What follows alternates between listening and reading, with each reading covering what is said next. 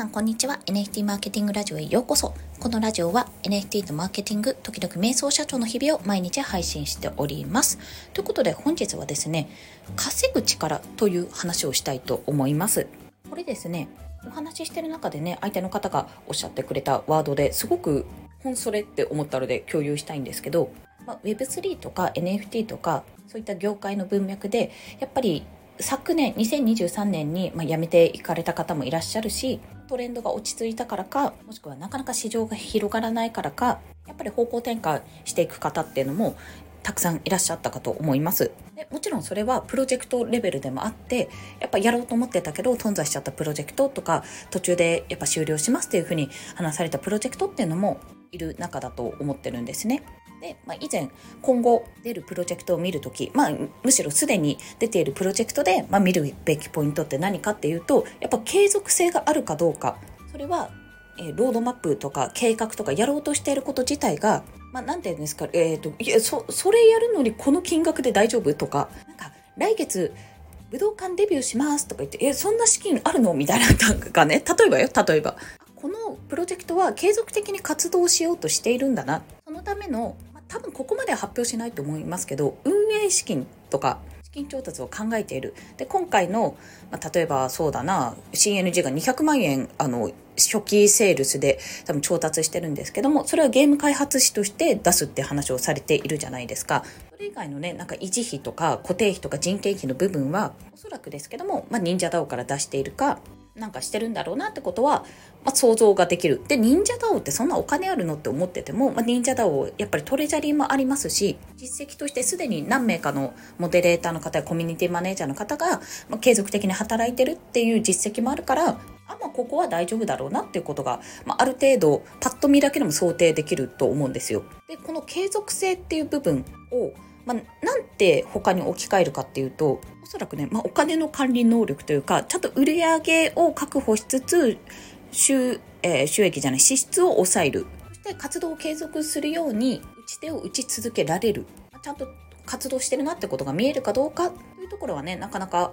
大きいかと思います。で、その中でも売り上げを作る力、まあ、いわゆる稼ぐ力っていうところがものすごく見られると思うんですね。まあ、2022年ぐらいは本当に NFT っていうと、まあ、結構海外の方とかも来てくれてトレーナーの方とかがもう買ってくれていた時だったと思うんですよ。けどね2023年にそれが一気にガクッと落ち着いてそれまでね手段としては NFT を販売して売ることが手段の一つであった。それ以外にあんまり想定していなかったっていう状況だった場合はすごくね軌道修正が難しかったと思うんですよ。というのは、まあ、そこからじゃあグッズ販売しようっていうのも全然ありだと思うんですよ。リアルグッズ販売しようっていう風に方向転換したとしてもリアルグッズの方が NFT と比べて在庫が発生する。あとなんていうの原材料費とかそういった加工費とかロットとかも含まれて、まあ、リスクっちゃリスクなんですよねそこは。NFT ってもの自体が NFT 販売っていうもの自体がですねもちろんクリエイターさんのこうイラストの制作費とか、まあ、コントラクトとかガス代とかそういったものも含めてある程度の費用はかかるけども在庫リスクがま低いデジタル上なんでね在庫リスクが低いっていうところと多分原価で言うと何かリアルグッズを作るよりは原価としてはたくさん作れば作るほどかもしれませんが、まかからないんじゃないかなという、まあ、利益の率ですかね。粗利の部分はかなり高いんじゃないかと思われるんですよ。で、それが売れなくなった時に、他で売り上げを出すっていうのはもちろんいいんですけども、まあ、利益とかもね、別に低くても、ちゃんと売り上げとして立てれれば全然いいんですが、まあ、それでも、やっぱり NFT を販売するのと、また一つ違うと思うんですよね。コミュニティがあってコミュニティのメンバーがまあ本当にたくさん、ま、1万2万とかの単位でいらしていててでリアルグッズを買ってくれそうだなっていう人がそのうちの何パーセント、まあ、何十パーセントとかいるっていうような想定であればある程度売り上げは見込めるかもしれないんですけども 1NFT プロジェクトで他の、まあ、キャラクターだというともっと強い IP とかキャラクターっていうのは普通にいる中で一般層にちゃんとそこが通るかどうかっていうところ、まあ、コミュニティメンバーもしくは NFT を買ったことがある人とかに向けても販売したところでどれだけ買ってくれる層がいるかとか、まあ、いろいろ考えたらやっぱり難しいと思ったんですよ。別にあのやっちゃダメとかじゃなくてすごく難しいところに挑戦してるなっていう状況だったんですね。まあ、今回はこのグッズ販売って話をしましたが稼ぐ力って別にそれ以外でもあるんですよ稼ぎ方としては。例えば NFT プロジェクトを立ち上げて販売してコミュニティまでやっているってなったらやっぱりこのコンサルティングとかは一つ向いてると思いますし NMO だったらセミナーをやってますよね。あんまり有料ではやってないんですけどもセミナーをやってやっぱり常に知ってるよって知識を持っているよってことを伝えていく。あとはちゃんとこういうことやってるよこういうことをやるんだよってあのみんなもやれるんだよってことを伝えていくっていう、まあ、そんなポジションを取ってる部分はあります。こんな風に、まあ今回はグッズ販売リアルグッズ販売とかセミナーって話をしましたがこのプロジェクトにおいて自分の NFT を売るっていうこと以外に何が使えて何がこのプロジェクト、まあ、もしくは自分とか自分の運営チームができることは何かって何が使えるか。そしてそれらを使ってどんなサービス商品を提供できるか売り上げを立てられるかってことを考え商品化し、まあ、企画化し実行し実績を一つ作る。そこがものすごく重要になってくると。私自身も今会社立ち上げて2年目で、まあ、そろそろ3年目になるんですが今年の6月で。いや本当にね自分こんなに能力ないんだなってことにすごくいつも思う。無知にも程があるなってところをねものすごく感じているんですよ。それこそ NFT 売れなくなったら私何にも売り上げ立てらんないじゃどうしよう PM みたいな状態になっていたんですがやっぱりそこはねセミナー事業っていうものを、まあ、一つこれは圭介さんきっかけですけどもやっぱできたことであまだやれるなって思ったこともあったしそこから自分が喋れるようになってから自分が講師としていくってこともできるようになったのも一つあるしあなんか動画教材も作れるんだなってことにも気づけたわけです。なので NMO はオンラインサロン、まあ、NFT 会員権まあ、買い切りもありますけど会員権のオンラインサロンっていうのが一つある。そこで学んだことをどんどんこう音声で発信していくセミナーなどで発信していくそれをコンテンツ化して、まあ、NMO ならマーケティングその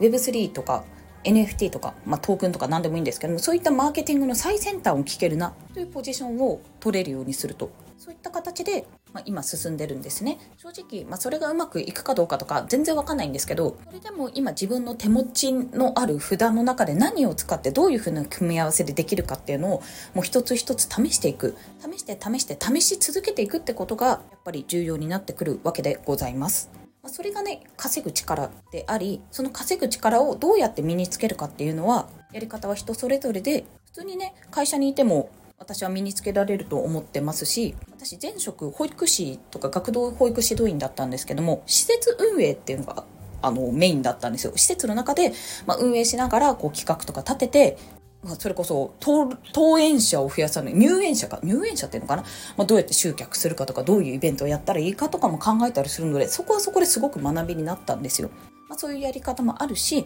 まあ、副業しながらじゃあ自分でできることを探していくとりあえず試してみるってこともありますしあとは実際今自分が仕事をしてねすでにもうすでに立ち上げてる方はとにかくもう商品作る 私みたいにとにかくできることを書き出して何か言った時にあこれだったらこれくらいでやりますよこれだったらこれでやりますよみたいなことがパッと言えるようにする。自分の中の料金表をちゃんと作っておくようにする。そんなのはね考えてます。もう試行錯誤あるのみ。おそらくこれは見えないところで勝手な想像ですよ。事実かどうかわかんないですけどもやっぱり池早さんとかもそうだしあの国内最大級のプロジェクトって言われてる NF NFT じゃない CNP も本当にね試行錯誤の連続だと思いますよ。だからね事業を立ち上げてる方ももちろんですしすでに今コミュニティの中で活動されてる方もそうですしこれからねどういうふうに自分の中でやっていこうかと考えている方もそうなんですけどもまずは試してみてその都度やっぱり判断をしていくってところの繰り返しを引き続き我々頑張っていきましょうというそんなお話でございました。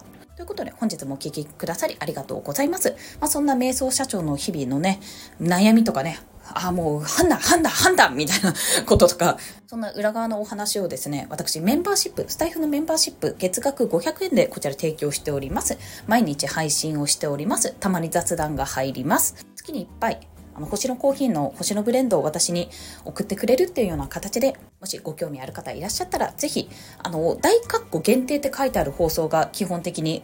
限定放送となっておりますのでそちらからご参加いただけると嬉しいですそしてもう一つはい、イベントのご案内ですね。1月、まず今週末、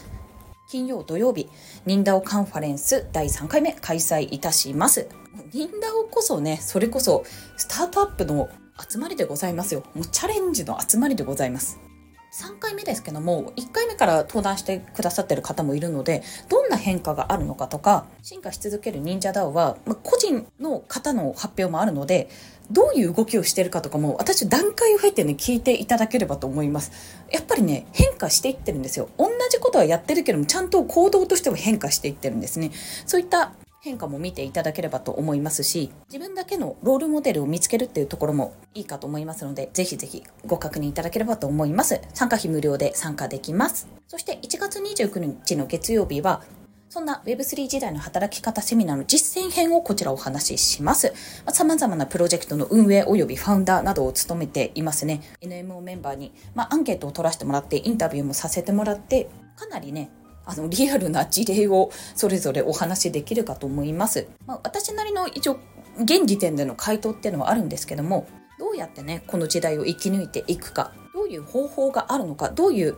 活動の仕方があるのかなど皆さんと一緒にね考えていけるそんな時間にしたいと思いますのでご興味ある方はぜひお申し込みいただけると嬉しいです。そしてこちら最後にねアンケートを取らせていただくんですけども希望の方は、えっと、私とで恐縮なんですが無料ズーム面談30分ですね。こちらも開催しますのでもちろん申し込み者限定ですね。ですので、ちょっと有料で980円で恐縮なんですが、ご興味ある方はぜひお申し込みいただけると嬉しいです。アーカイブもこれ申し込み者限定で配信しますので、よろしくお願いいたします。